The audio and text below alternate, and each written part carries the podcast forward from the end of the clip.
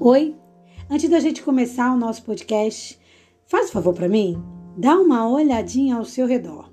Como é que tá aí o ambiente? Tá tudo organizadinho ou tá uma verdadeira bagunça? Olha, você sabia que a desorganização pode indicar, dentre outras coisas, problemas emocionais e mentais? Pois é, pois é, pois é. Organização é o tema do nosso podcast de hoje, porque a organização é necessária em qualquer área da nossa vida. Vamos bater um papo sobre isso? Vem comigo.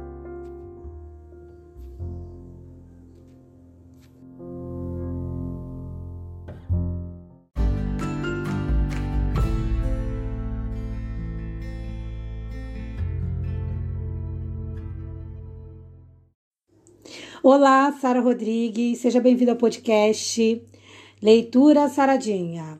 Hoje eu escolhi falar sobre organização, tudo por conta de uma descoberta que eu obtive fazendo minhas pesquisas e descobri que essa relação entre desorganização e o estado emocional da gente tem muito a ver. Porque às vezes a gente pensa que ser ou estar desorganizado é só uma preguiçinha, uma, um momento. Mas às vezes isso pode sinalizar uma coisa mais séria. Claro que às vezes a gente deixa mesmo alguma coisinha fora do lugar, e isso não quer dizer que a gente está com nenhum problema emocional ou psicológico, não. Mas se isso é uma constante, então a gente tem que dar uma atençãozinha, porque de acordo com um estudo publicado em 2016 pela Journal of Environmental Psychology, não sei se eu falei certo. Então, de acordo com essa pesquisa americana, tem tudo a ver. Quanto mais desorganizado, mais você pode estar sofrendo um problema emocional ou psicológico. Então é aquilo: a cama desorganizada, a, a, o lixo que vai amontoando, é, roupa suja jogada pelo chão. Claro que isso, além de ser um caos danado, pode mostrar ou ser um sinal de que alguma coisa no nosso emocional não está legal. E viver, vamos ser sinceros, viver numa casa desorganizada, bagunçada, viver num escritório desorganizado, bagunçado, não é nada legal, né, gente? Vai mexer com o nosso humor, pode trazer ansiedade, pode colaborar para prejudicar ou trazer a é, depressão. Então a gente tem sim que ter um olhar voltado para o nosso ambiente. Isso eu até incluo aí também o nosso corpo, porque a maneira como eu me relaciono com o meu corpo também vai demonstrar como é que tá o meu lado emocional. Então, por exemplo, assim, tem gente que às vezes sai com a roupa que acordou, e eu não estou dizendo que está errado, mas depende também de como você está vestido. Às vezes a pessoa tem opções de roupas no guarda-roupa, mas ela nem lembra quando foi a última vez que ela escolheu uma roupa no guarda-roupa ali dela. Então a gente tem que estar atento também se a gente está se cuidando, se a gente está se amando. Porque quando você escolhe uma roupinha confortável, agradável, você bota um adereçozinho legal, né, você sai ali mais animadinho, animadinha, né? Então o seu dia já começa melhor. Essa pesquisa que eu comentei, ela analisou um grupo de mais ou menos 1.400, 1.500 homens e mulheres. As pessoas tinham ali mais ou menos a idade de 54 anos, ou, ou seja, estavam mais ou menos ali na meia idade né? E foi comprovado com essa pesquisa que a desorganização estava realmente interferindo no bem-estar daquelas pessoas, na qualidade de vida delas. Mas será que isso é verdade? Será que essa relação da organização com o nosso emocional tem a ver? Sim. De acordo com o personal organizer e pedagoga, tô brincando. De acordo com Jaqueline Moreno, sim. Ela diz o seguinte: Abre aspas. Os espaços ao nosso redor influenciam o nosso humor e o nosso estado de espírito. Sem disposição, ninguém consegue ser organizado. Fecha aspas. Então, realmente, até para ser organizado, a gente precisa estar o quê? Disposto. Então, se a gente não se organiza, isso mostra um espírito abatido, contrito. Olha o que, ela diz mais. Abre aspas.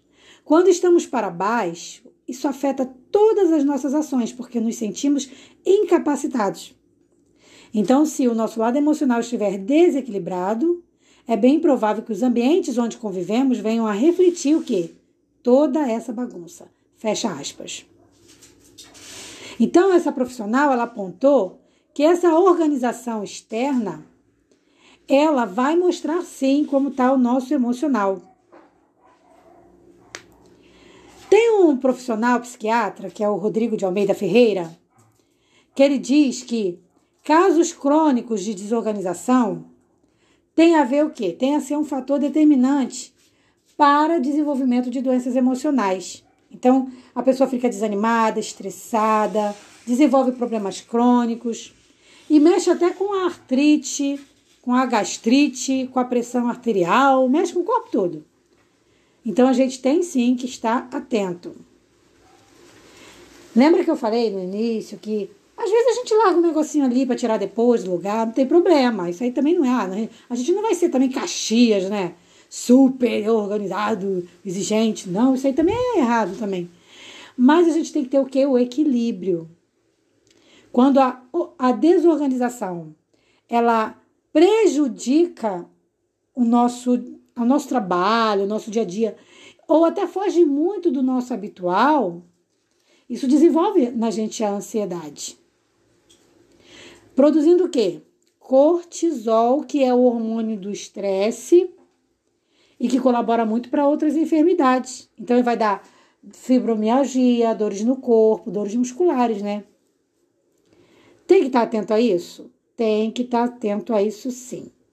Sempre lembrando que nem sempre uma desorganização é prova de que alguma coisa está errada ou é um diagnóstico de alguma coisa. Não.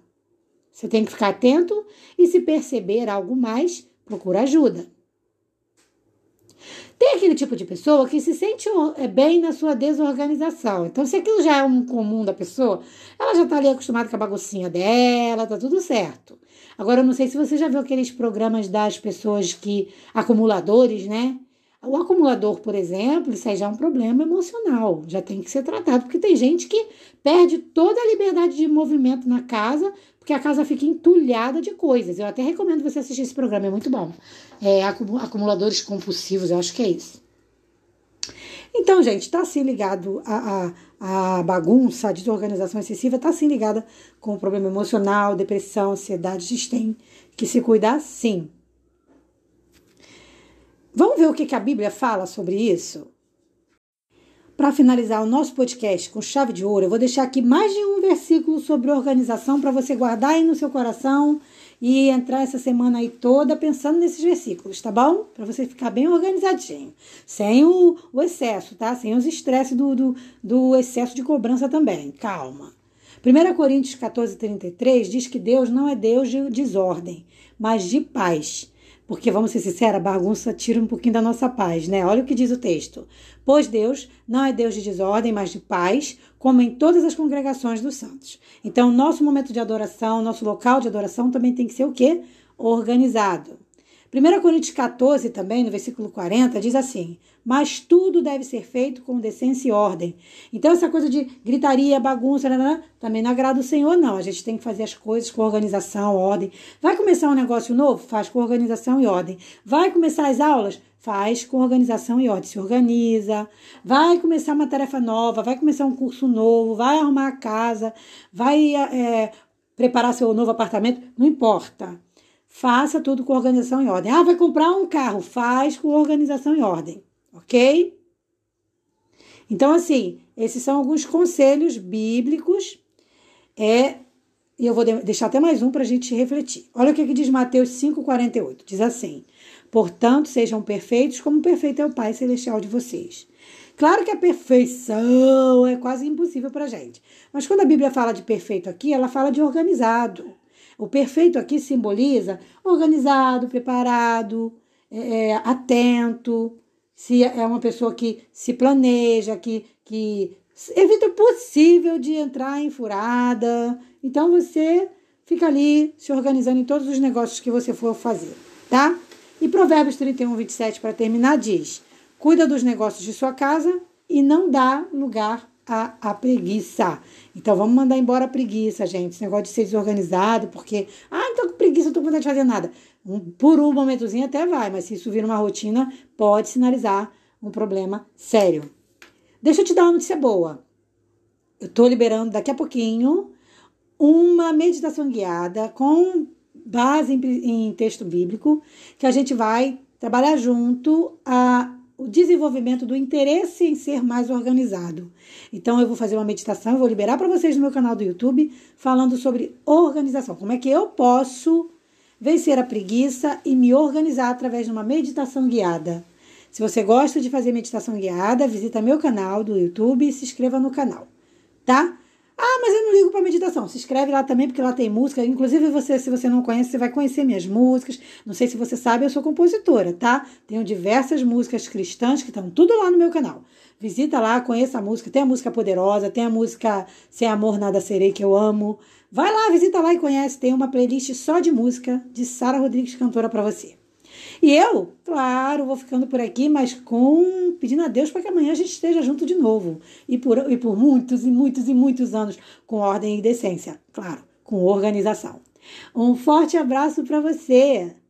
Paz.